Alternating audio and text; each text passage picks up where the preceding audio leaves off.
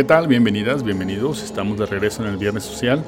Hoy tenemos una entrevista muy especial con dos invitadas. Durante esta época de pandemia conocimos el proyecto Paisajistas Sonoras América Latina, que es una iniciativa con Ana María Romano Gómez, quien es compositora, artista sonora, investigadora. Ella radica en Colombia, en la ciudad de Bogotá, tiene unos intereses por la exploración sonora que la han llevado a territorios en los que los sonidos y silencios se encuentran con movimientos, lugares, imágenes, materias, con cuerpos, también con objetos y espacios sonantes y silentes.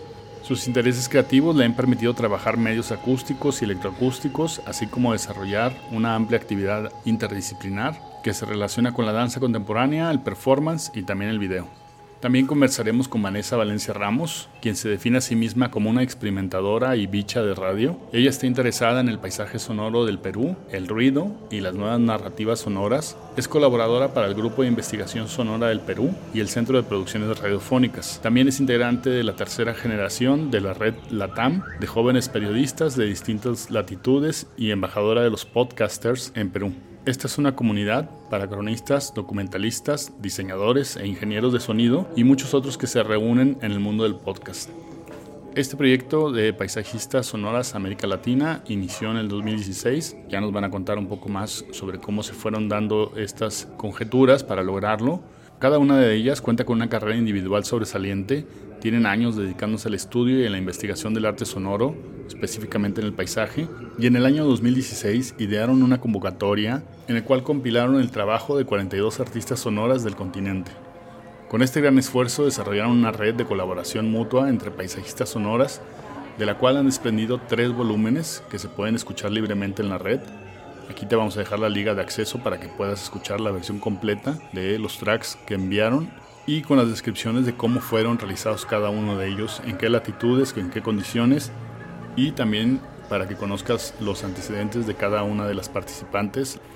Antes de iniciar esta entrevista, quisiera agradecer a la Fundación Jumex Arte Contemporáneo por el apoyo que nos brindaron para la realización de estas actividades que forman parte del programa público nativo Nuevos Monumentos, el cual estamos desarrollando con el Museo de la Tallera, a quien también les vamos a agradecer por todas las facilidades que nos han brindado te recordamos que estamos en las redes de Proyectos Siqueiros, La Tallera, y también contamos con un espacio físico ahí mismo en el museo, en la entrada, en las áreas sociales, en donde tenemos una serie de muestrarios en relación a este programa público, en donde estamos conectando el Museo La Tallera con la ciudad de Cuernavaca. Ana María, Vanessa, les agradezco muchísimo por estar aquí esta noche. Creo que lo primero sería hablar de cómo fue iniciando esta idea, cómo se fue gestando el proyecto y también hablar un poco sobre los antecedentes cómo funciona esta red, cómo se formó, si hay antecedentes. Encontré ahí unas eh, páginas que hablaban de, El proyecto Paisajistas Sonoras América Latina nace a través de tres pilares, digamos, de organización, que viene a ser el Festival en Tiempo Real, Poliedro Soundscape y también con Gris Perú. ¿no? Eh, Festival en Tiempo Real de Colombia, eh, encabezado por Ana María, Ana María Romano, Poliedro Soundscape por Fabián Luna y quienes hablan en esta oportunidad también, eh, Gris Perú de Perú por Vanessa Valencia. Si bien parte de la esencia eh, que nosotros habíamos concebido al inicio era poder reunir la presencia de mujeres de América Latina para formar un colectivo en este entonces eh, virtual de paisajistas sonoras para conocernos, para saber los trabajos que estamos realizando, para escucharnos y también llegar a entender y saber de las propias voces cómo vamos sonando desde estas distintas latitudes, ¿no? Eh, la idea nació en una conversación, digamos, en 2016 aproximadamente, entre Ana María, Fabián y yo, conversábamos un poco vía intercambio de correos, ¿no? Lo que nos brindaba la virtualidad, pues nos llevó a obtener 42 registros de grabaciones de entornos y paisajes sonoros que luego fueron publicados en tres álbumes. Para complementar lo que ha comentado Vanessa, fue un proceso muy largo porque la convocatoria inicial la lanzamos en en el 2016. Y pues esperábamos, sí, recibir unos tracks y de repente nos llegaron pues muchos más tracks de los que nos imaginamos. La idea era publicarlo inicialmente en el, como en el sitio de Poliedro Soundscape, pero pues por la cantidad de tracks, ese sitio pues no nos permitía eso.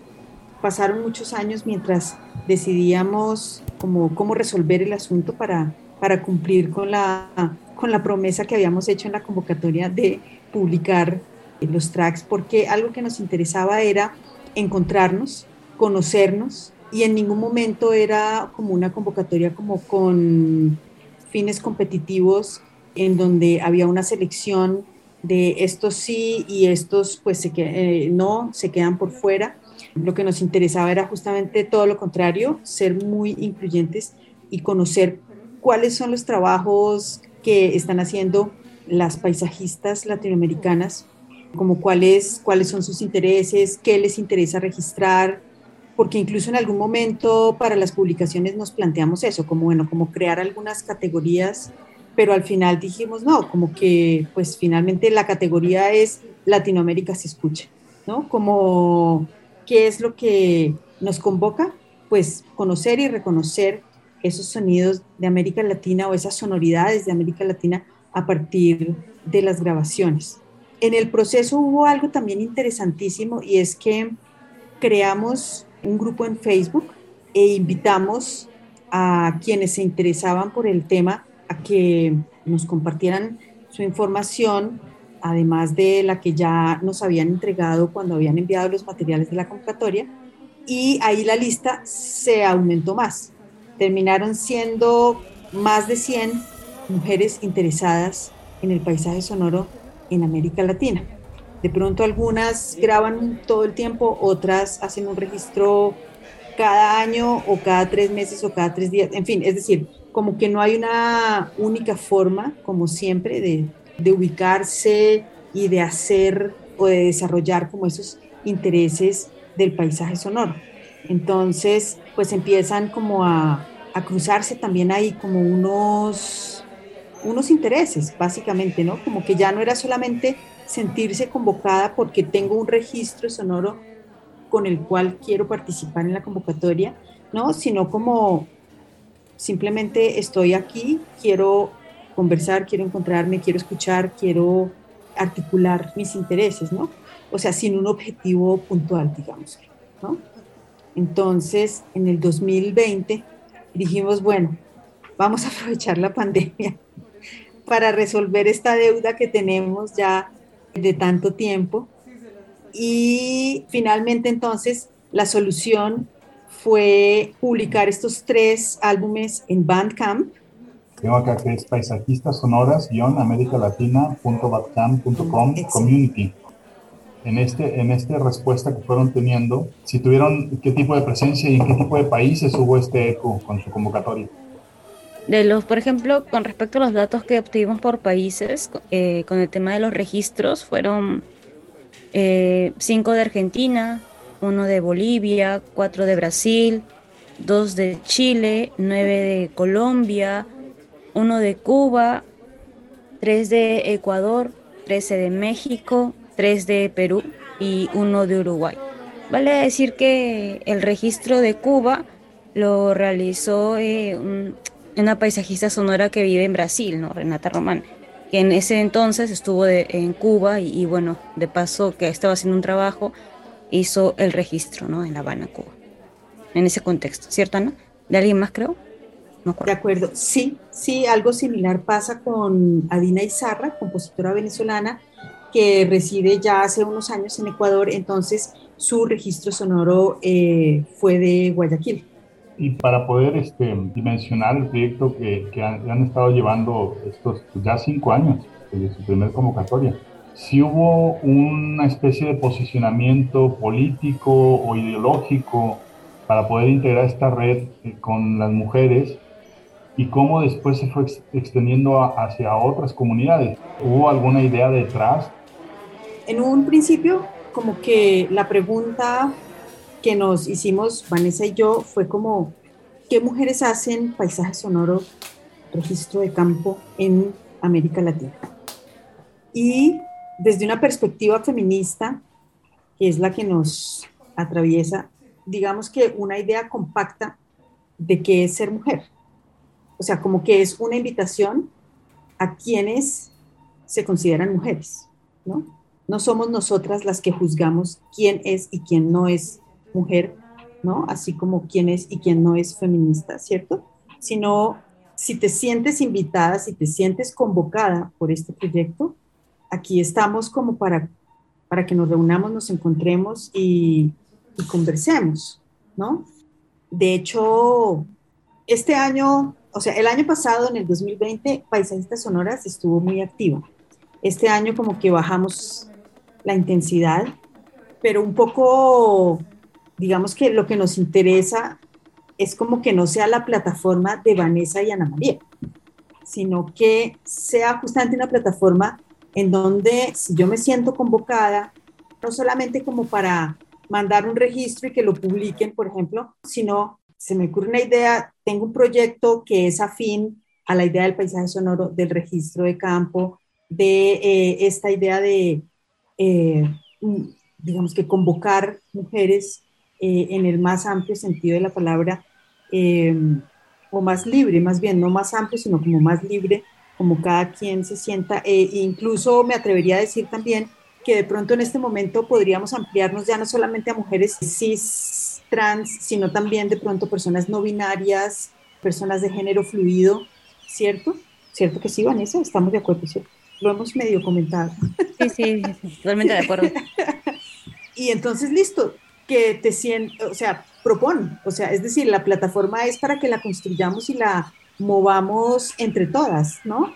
No es como la curaduría, entonces Ana María y Vanessa van a evaluar a ver si aceptan y si deciden y si no, no, no, es es una cosa como justamente a través de esa perspectiva feminista lo que nos interesa es que sea, o sea, una construcción colectiva, que se entreteja, que sea horizontal, y bueno, entonces ahí, pues esa es, esa es la idea, ¿no?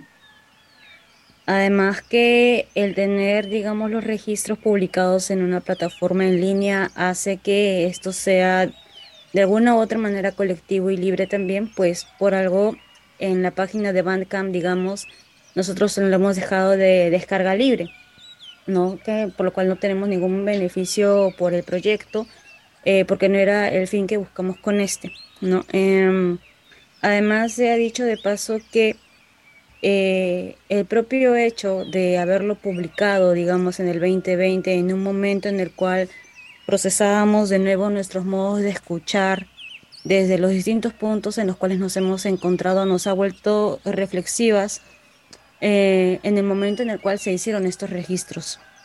2016, después de cuatro años, ¿cómo concibes, cómo recorres tu proyecto, tu registro de paisaje sonoro? Y aquí hago un paréntesis porque muchas, algunas de las artistas sonoras, digamos, que nos enviaron sus registros de paisajes sonoros, eh, nos decían como que Sí, yo indirectamente me he acercado al paisaje sonoro, pero no con el conocimiento de la teoría, ¿no? Sino haciendo el registro, la práctica y luego conociendo la teoría. Aquí quizás, por ejemplo, para quien escuche por primera vez la palabra paisaje sonoro, que digamos de una manera muy eh, general, lo que vendría a significar, podrían ser todos aquellos sonidos que nos rodean, ¿no? que están en nuestro entorno y que no necesariamente responden a un objeto visto, eh, en general ¿no? y de todos los seres vivos, ¿no? porque el paisaje sonoro no coloca al ser humano como el centro de. ¿No? Eso de un modo, digamos, muy general. Luego en otro momento podemos comenzar a ahondar y a criticar muchas cosas. Eh, entonces, entendiendo, digamos, como punto de partida a uno de estos conceptos, es que la convocatoria fue abierta y no excluimos ningún registro. Todos fueron publicados. Solo tuvimos una excepción fue un registro que creo que no llegó a completar bien la ficha o algo así. No me acuerdo bien de quién, de, dónde era el registro en este momento, pero fue un momento que ya hasta el último estuvimos como que comunicándonos y, ahí quedó. Pero bueno, entonces este, ya no se pudo seguir eh, aplazando más y lo publicamos.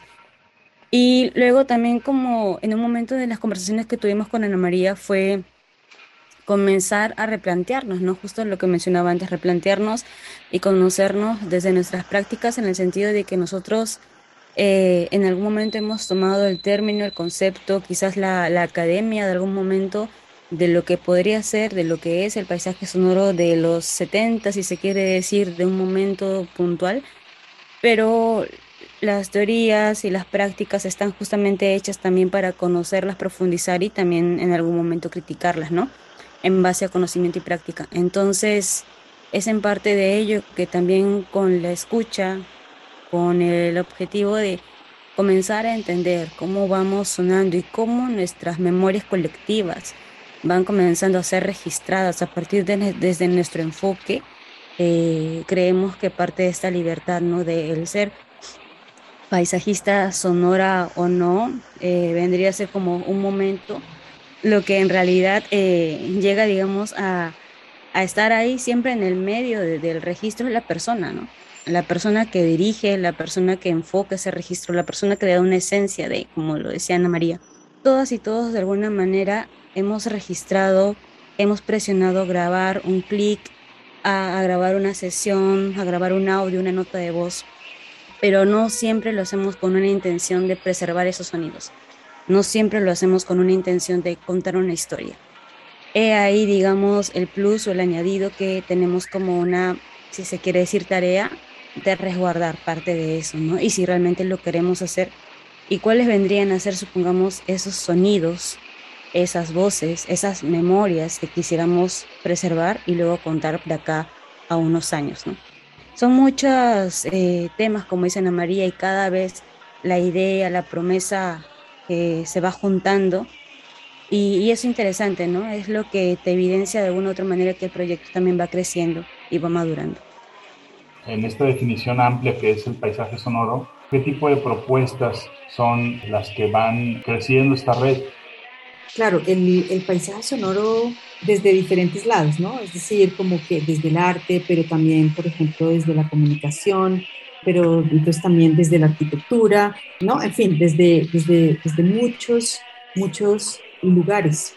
Hace un momento, cuando estábamos hablando de, pues, del proyecto de la convocatoria en algún momento pensamos en plantearnos categorías, ¿no? Para las publicaciones, algo así como eh, los entornos urbanos, los entornos, digamos que no urbanos, porque ahí, digamos que la categoría naturaleza es muy complicada, ¿no? Sobre todo en este momento, ¿no? Como que diferenciarlo de la naturaleza de lo no natural es, es, es muy complicado. Pero entonces era básicamente como entornos urbanos, entornos no urbanos, festividades, lugares, no sé, como mm, espacios públicos, espacios abiertos, espacios cerrados, como unas categorías que en todo caso pues fueran muy abiertas como para, para darle cabida, pues como para, para no, más bien como para no estrechar como la forma de, de organizar los registros, ¿no?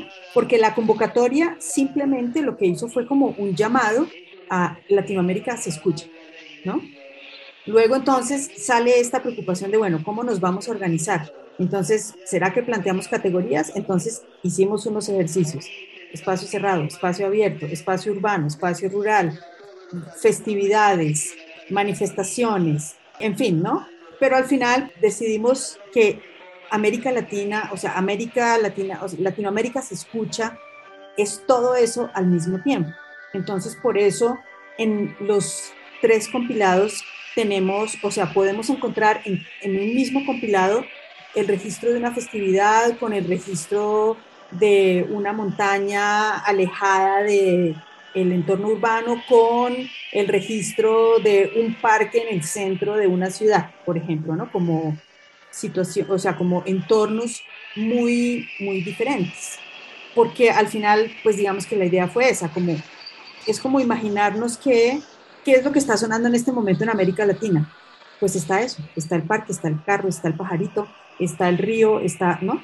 Entonces, por un lado eso. Por otro lado, a Vanessa y a mí nos ha interesado mucho como indagar en quiénes fueron las que iniciaron esa práctica del registro de campo y del paisaje sonoro en América Latina. Entonces ahí estamos en una indagación. O sea, ya tenemos como unos nombres, ya hemos identificado algunas personas y nos interesa como seguir como cultivando los espacios de encuentro. Lo que pasa es que, bueno, creo que lo que nos ha enseñado, lo que nos enseñó el 2020 es como a respirar profundo y, y, saber que, que, que, las cosas, pues, es decir, tienen, tienen unos tiempos y, y bueno. Pero otros temas, por ejemplo, que nos han interesado al momento de lanzar como invitaciones o convocatorias, no al momento, sino para lanzar convocatorias o invitaciones, es, por ejemplo, el registro sonoro de los movimientos sociales en América Latina. Porque es, estamos, o sea, en esta, digamos que el mundo entero se está moviendo mucho, ¿no? Hay mucha agitación. Pero pues este fue el pedazo de mundo que nos tocó. Aquí nos tocó nacer, aquí nacimos, aquí vivimos. Y pues ese es el lugar que queremos como conocer, indagar, reconocer. Entonces, por un lado, eso, como que es un tema que nos interesa. Y por otro lado, también como esas manifestaciones sonoras desde los feminismos. ¿Qué ocurre en un encuentro feminista en espacio público? O si es en espacio cerrado, eh, obviamente, bueno, pues que cuente con la autorización de todas las personas que están ahí para el registro, pero digo, en la calle, ¿no? Como que ese, ese manifestarse en la calle, así como los movimientos sociales, las manifestaciones, digamos que el feminismo viene a ser como parte de eso, pero con un enfoque, pues, digamos que muy, pues, muy puntual, ¿no? Entonces, o sea, ¿cómo, cómo a las feministas nos, nos interpela eso? O sea, como esa parte sonora, o sea, cómo desde lo sonoro se manifiestan los feminismos, ¿no? Esa puede ser. Y bueno, le doy la palabra a Vanessa para que ella complemente también. Sí, totalmente lo que dice Ana. Además que, por ejemplo, con el tema de los tres álbumes, eh, es cuando comiencen a escucharlos se van a dar cuenta que no es que están agrupados país por país, ¿no? Sino que hay un paseo de países, digamos, en estos tres álbumes que hemos dividido. Y también un poco, digamos, de los registros que hemos recibido y están publicados, algunos de estos, por ejemplo, son paisajes sonoros netamente puros, no tuvieron algún punto de edición. Y otros, digamos, sí tuvieron algún trabajo de postproducción, ¿no? Que era ya muy a criterio de, de quien enviaba el audio, puntualmente si quería agregarle algo, en fin, cambiar algo, ¿no? Era muy libre porque queríamos saber dónde estábamos y qué era lo que estábamos haciendo como paisajistas sonoras. Parte de ese trabajo también es que, por ejemplo, en la metadata, en la información de cada registro, las bases que eran para llenar, por ejemplo, eh, era el contexto en el cual fue grabado ese paisaje sonoro, la sinopsis, digamos, colocar punto de geolocalización, lugar, hora, dispositivo, no, no, no discriminamos que hayan sido con celulares, ¿no? Aplicativos, no, de ninguna manera, todo era bien recibido con tal que esté bien registrado nada más y tal cual. Y luego el, el nombre de, de, las paisajistas sonoras, ¿no? Hubo algo interesante eh, por el cual tampoco pedimos en ese entonces las bios, ¿no? Porque queríamos que sea, como bien dice Ana María, abierto para todas las que estaban realizando registros y que de alguna manera se han acercado, ¿no? A veces cuando pides bios, eh, uno dice, wow, no, no hago registro así profesional, entonces no, ¿no? Entonces lo dejamos de esa manera abierto. Y eso, digamos, dio la linda posibilidad de tener 42 registros para ser publicados y libres. Y con lo segundo que estaba señalando Ana María también, ¿no? Poco a poco nos dimos cuenta también que parte y muchos de estos registros tienen una consigna muy fuerte, realizada en un contexto también quizá diferente para cada una de las paisajistas sonoras y que en este momento, por ejemplo, en conversaciones que tuvimos con Ana María, era como la siguiente convocatoria ya más o menos tenemos en cuenta qué puntos mencionar, ¿no? De qué manera colocarlos también para que sea abierto, para que pueda tener cierta información que nos pueda ayudar también a preservar y pensando también en un futuro del archivo, porque indirectamente, querramos o no, el tener publicados estos registros sonoros hacen parte de un archivo colectivo. No son audios que fueron de un momento y que ya ahora son memoria muerta, no para nada sigue siendo viva, sigue siendo reproducida, siguen existiendo, porque existen las personas que todavía siguen registrando para preservar, para custodiar, para realizar alguna pieza artística, ¿no? Entonces, de alguna u otra manera, nosotros estamos trabajando con memoria viva. Y al trabajar con memoria viva, si le quieren decir intangible o de las tantas maneras como ahora también se le denomina, creemos que hay una cierta manera para tratar esto, ¿no? Porque al fin y al cabo son historias de momento, son sonidos de momento, y que si nosotros lo registramos, pues digamos que vemos la manera de cómo cuidar, ¿no? Al menos en lo personal tengo una postura, digamos, un poco, si se quiere decir, política también con respecto a esto, ¿no? Porque los sonidos que grabamos, las voces que grabamos en las calles, pues no nos pertenecen. Entonces sería muy extraño, digamos, como que grabo, grabo, grabo y, digo esto es mío, mío, mío, pero en realidad no es, no es nada, ¿no? Solamente el, clic y ya está. Pero es una postura, digamos, muy personal quizá.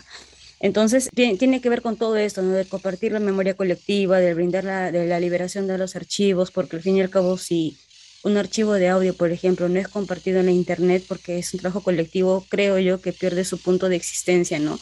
Y también con Ana hemos coincidido en eso y por ello eh, Paisajistas Sonoras, el Bandcamp de los tres álbumes están libres para descarga. Obviamente, sí, los emplean aquí en el ¿no? Si los emplean, mencionen a, las paisajistas sonoras que han hecho sus trabajos, ¿no? Que ahí están con sus nombres, eso sí. Esta parte que, que están llevando como una propuesta de compilación, es decir, los medios de difusión ¿Cómo es que consideran y cómo es que los, los aprovechan pensando que tienen un eco en los diferentes países, una cuestión mucho más amplia en cada latitud y en cada localidad? ¿Cómo consideran este tipo de, de, aprovechamiento de los medios y, posteriormente de cómo serán interpretados estos esfuerzos que están haciendo otras latitudes y otras eh, colaboraciones? Bueno, con respecto a los medios de difusión, Entendemos que, por ejemplo, el, acceso a Internet y que estén publicados en una plataforma digital también es un punto de privilegio de la escucha, ¿no? Entonces, por ello también, digamos, hemos tenido la oportunidad de que algunas productoras radiofónicas estén interesadas en el proyecto y lo hayan difundido en radios comunitarias, en radios universitarias, ¿no? Y que ha llegado, digamos, a pasar, a salir un poco de la Internet para ser escuchada en comunidad abierta, presencial, si se quiere decir, o de alguna otra manera. Y digamos que de esa manera eh, los medios de difusión han ayudado, ¿no? Para conocer un poco más del proyecto y de alguna u otra manera a las paisajistas sonoras de esos países que están realizando trabajos, trabajos de campo, trabajos de paisaje sonoro. Eh, empleamos, como bien lo dijo Ana María al inicio, el Bandcamp porque era más fácil que trabajar que otras plataformas de, de agregadores de audio, ¿no? Para subir los audios y, de armarlo de alguna manera. Nos pareció más práctico y, también si nos sigue dando esta facilidad de colocarlos libres, ¿no? Con las licencias y demás, no hay ningún problema con ello. Siempre cuando hemos hecho, digamos, cuando hicimos esta primera convocatoria, pedimos el permiso, ¿no? De que obviamente que iba a ser publicado eh, sin ningún beneficio, sin ningún, sin ningún modo educativo, ¿no? Entonces, bajo esa consigna también es que se realizó el proyecto. Si luego más adelante se hace de otra manera, obviamente se tiene que avisar a las paisajistas sonoras que van a estar involucradas, ¿no? Porque si no, se pierde también parte de la esencia del proyecto. Eh, eso con respecto a los medios de difusión y a cómo va trabajando el proyecto. Y algo que hablábamos con Ana justo en este 2021 era que un proyecto colaborativo para que siga teniendo, digamos, una esencia de proyecto colaborativo, no debería ser en ningún momento pesado, ¿no? Tiene que ser tal cual compacto, tiene que ser de apoyo, eh, tiene que tener eh, eh, esta red, digamos, de sostenernos, ¿no?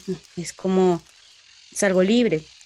Y si en algún momento algo que para ti significa libertad, o algo que para ti significa creatividad, o algo que significa algo chévere, se convierte en algo pesado, como en una mochila, entonces es momento de darle un, descanso, ¿no? y no queremos que el proyecto sea así, entonces por eso lo manejamos también con calma, a tiempos, coordinamos, pasan cosas, nos entendemos y, demás, ¿no? Eh, dependemos en este momento del tema de la, del Internet, si se quiere decir, pero eh, siempre hay modos, hay modos, hay maneras y vamos comunicando. Entonces, cuando algo es libre y cuando se trabaja de una manera colectiva, como es en este caso, eh, tratamos de que ambas partes estén bien, ¿no? Para que siga fluyendo. Si no, creo que, y segundo mi, mi propia idea, digamos, en este punto, pierde un poco de su esencia. Eso. Sí, de acuerdo totalmente. Hemos tenido varias conversaciones y yo también, desde mi ser, siento que eh, pues este tipo de proyectos son, son voluntarios, ¿cierto? O sea, como que no es que nos estén obligando. Y en esa medida, eh, pues son, o sea, como que dependen de nuestra, no solamente de nuestra voluntad, sino de nuestro cariño. Y, y por eso, pues hay que tener como, como mucho cuidado, ¿no? O sea, es decir, como decía Vanessa, cuidarnos entre nosotras, ¿no? Obviamente, si en algún momento surge una situación de, exacto, donde hay, por ejemplo, eh, se involucra algún, alguna institución o algún dinero, bueno, ahí, o sea, eso será una situación muy puntual que hay que evaluar y que hay que ver cómo, cómo, se, cómo se desenvuelve, porque en principio, digamos que nuestra idea sí es que sea como algo muy público, muy colaborativo, y exacto, como, como no son nuestros registros, como que no tiene, o sea, como que no es correcto que nos lucremos a partir de, pues, de algo que no es nuestro. Pero eventualmente, bueno, pueden surgir proyectos y lo importante es saber que cada proyecto se va a evaluar de una manera, pues, única. Porque cada proyecto finalmente tiene sus, sus particularidades. Algo que a veces es complejo cuando, hemos tenido estas oportunidades eh, en las radios o en programas de internet es la selección de piezas que van a sonar. Porque es que tenemos 42 registros. Si fuera un compilado de 10 audios, pues pondríamos siempre el mismo compilado y ya, ¿no? Pero son 42 registros. Entonces, ¿cómo hacer para escoger? Entonces, eh, pues el primer criterio es darle la mayor posibilidad a todos los registros. Es decir, como que si en el programa tal, en el programa de la universidad sonamos el registro A, el registro B y el registro C, entonces en el siguiente pues van a ser de el registro D, el registro E y el registro F, es decir, van a ser diferentes registros, ¿cierto? Pero también ha habido como criterios de selección pensados, por ejemplo, en lo temático. ¿no? Si la invitación es a un programa que trata sobre, no sé, algún tema puntual, entonces miramos a ver cuáles registros se conectan con esa temática. ¿No? Es decir, como que justamente la, la, selección pues tiene diferentes maneras de abordarse. Eh, lo que quiero recalcar es que siempre tratamos de que suenen la mayor cantidad posible de registros y de darle como circulación a todos los registros, o sea, para no quedarnos siempre en que van a sonar los mismos dos registros, ¿no? Sino que al contrario. Y eso pues es un azar. Solamente ha habido una vez en que en un programa sonaron todos los registros, eh, que fue justamente un especial que hicimos eh, para el 8M con la radio UNAM en el programa que hace Dulce Wet de escuchar eh, de oídas. Y entonces ahí hicimos varios programas, hicimos creo que tres o cuatro programas, ya no recuerdo, en donde sonaron todos los registros, o sea, los 42 registros. Eh, pero pues porque teníamos el tiempo, porque eran varios programas, ¿no? Pero también hemos estado, por ejemplo, en situaciones de, mm, por ejemplo, ¿Te acuerdas, Vanessa, en, esta exposición de arte sonoro virtual eh, de la casa, del el proyecto está en Lima? Hicimos para Radio Caso, por ejemplo, ¿no? Este, o sea, bueno. Bueno, claro. exacto, para Radio Caso, en Radio Sonami también. También. Eh, pero digo, quería decir como eh, situaciones diferentes a radio o a internet, de, quiero decir, como de medios de comunicación. Este fue un proyecto artístico, ¿no? es decir, también hemos tenido como participación en proyectos artísticos y mm, obviamente también el tema de, bueno, de, los países, ¿no? Como, como que si es Latinoamérica se escucha, entonces como que también hay un interés por poner eh, de diferentes países, ¿no? Como como que de verdad sigamos bajo esa idea como de cómo es que está sonando Latinoamérica, aunque claro, son registros del 2016, como comentaba Vanessa hace un momento, o sea, eh, una de las situaciones en las que nos puso la convocatoria fue, bueno, estamos en el 2020, pero los registros son del 2016, entonces como que invitamos a las, a las autoras a que, a que nos hicieran como un comentario adicional al que nos habían enviado con su registro, con la perspectiva del tiempo. ¿no? Entonces, cuando nos entregaron su registro, venía una nota, como comentaba eh, Vanessa, ¿cierto? Entonces, después en el 2020, ¿cómo veían o cómo escuchaban más bien ese lugar?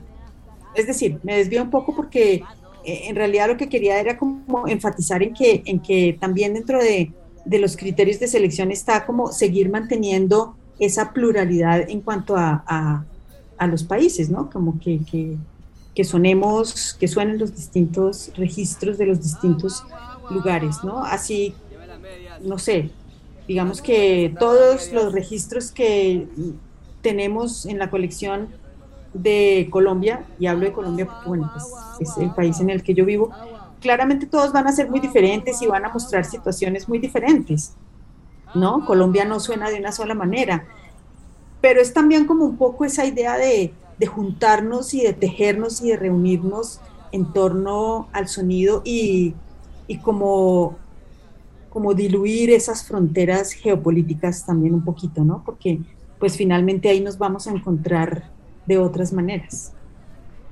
Muchísimas gracias a nuestras invitadas por acompañarnos esta noche. Vamos a dejar aquí en la descripción del podcast, en el cuerpo de texto, las ligas, los enlaces para que conozcas más sobre la plataforma de paisajistas sonoras América Latina, sobre el trabajo que realizan y sobre el trabajo individual que tiene cada una de sus colaboradoras. Aquí mismo puedes acceder a estos tres álbumes que han editado, en el cual vas a conocer participación que tuvieron. Puedes ahí mismo también descargar materiales para escucharlos con calma y leer las descripciones de cada uno de los proyectos, cómo fue realizado. Antes de despedirnos, quisiera agradecer nuevamente a la Fundación Jumex Arte Contemporáneo por el apoyo recibido para la realización de estos programas y al Museo de la Tallera por todas las facilidades que nos han otorgado. Mi nombre es Julio Castro, encargado de programas públicos del Museo de la Tallera, y nos veremos próximamente. Hasta luego.